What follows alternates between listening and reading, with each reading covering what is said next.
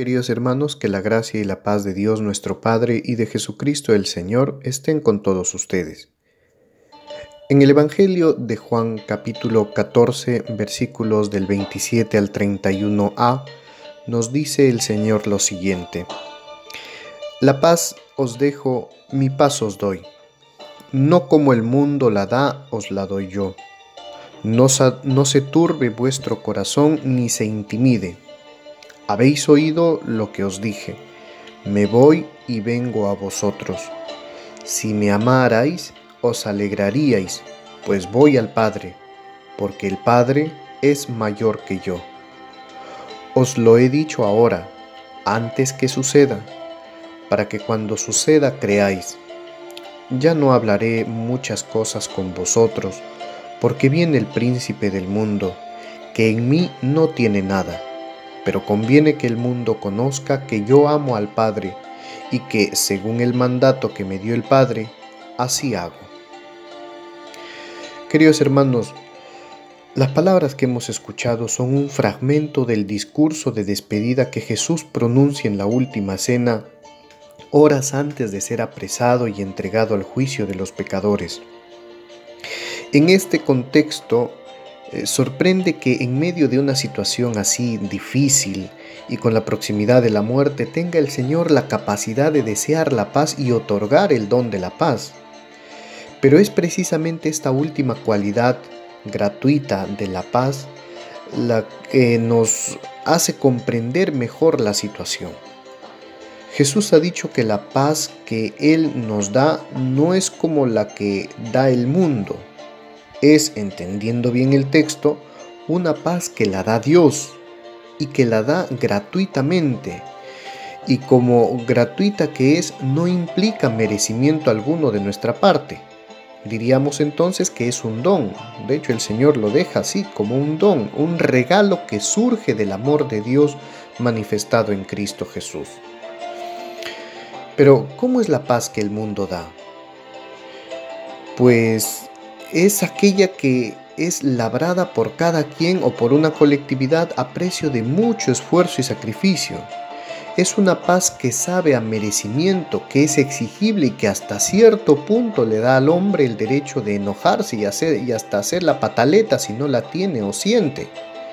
El Papa ha explicado hoy respecto a este Evangelio que esta paz que da el mundo puede ser adormecedora, privatista, egoísta, Pensemos en las guerras que se necesitan para conquistarla.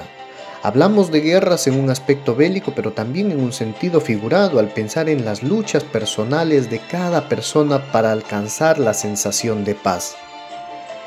Por ejemplo, la, la, lucha de muchas personas que buscan la acumulación del éxito, del dinero, los títulos, una buena figura corporal, las relaciones sociales, etc al punto que el menor fracaso derriba no solo sus ilusiones, sino también hasta sus vidas, precisamente porque esa paz tras la cual corren es una sensación de bienestar que reposa únicamente sobre las propias fuerzas. Es como la gran estatua con pies de barro del sueño de Nabucodonosor que sufre la destrucción cuando esos pies frágiles son golpeados. La paz de Dios en cambio es gratuita, no la merecemos, no obedece a nuestra santidad o a algún mérito personal, sino que por el contrario obedece a su santidad, a la santidad de Dios, a su amor, a su grandeza. Es la paz que brota de la presencia del Señor en nuestras vidas, entre nosotros, en nuestro pueblo, en nuestra comunidad. No nos da derecho a exigirla ni a reclamarla con, con derroches de ira sino por el contrario está a la puerta de nuestro corazón llamando para entrar.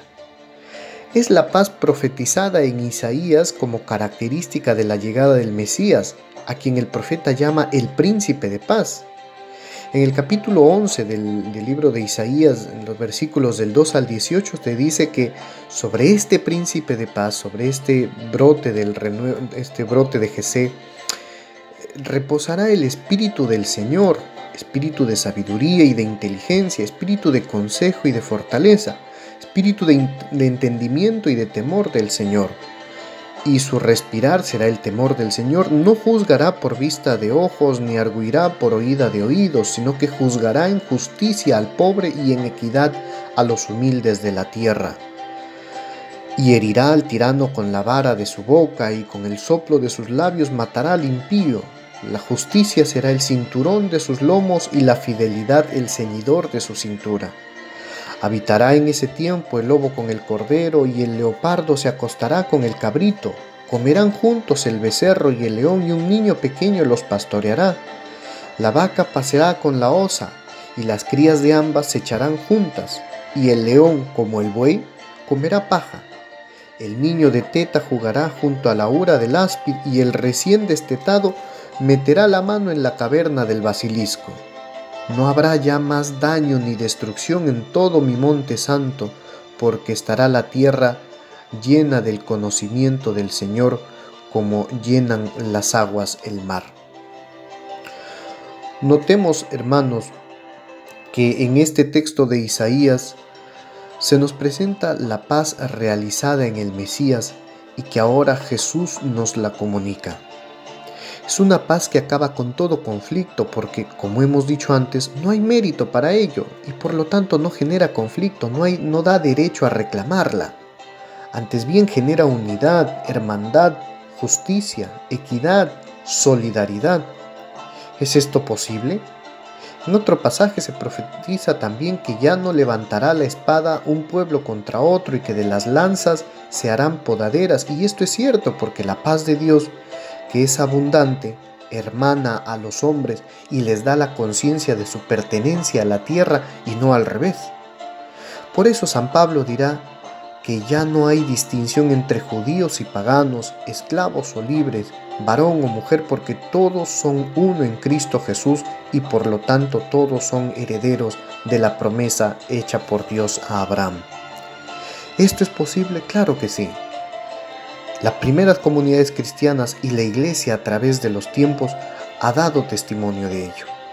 La paz de Dios es una paz que genera unidad, es una paz que hermana a los hombres, es una paz que rompe con toda división, que rompe con todo tipo de conflicto, porque los hombres comprendemos y sabemos que es un regalo de Dios antes que un merecimiento que hay que lograr a toda costa.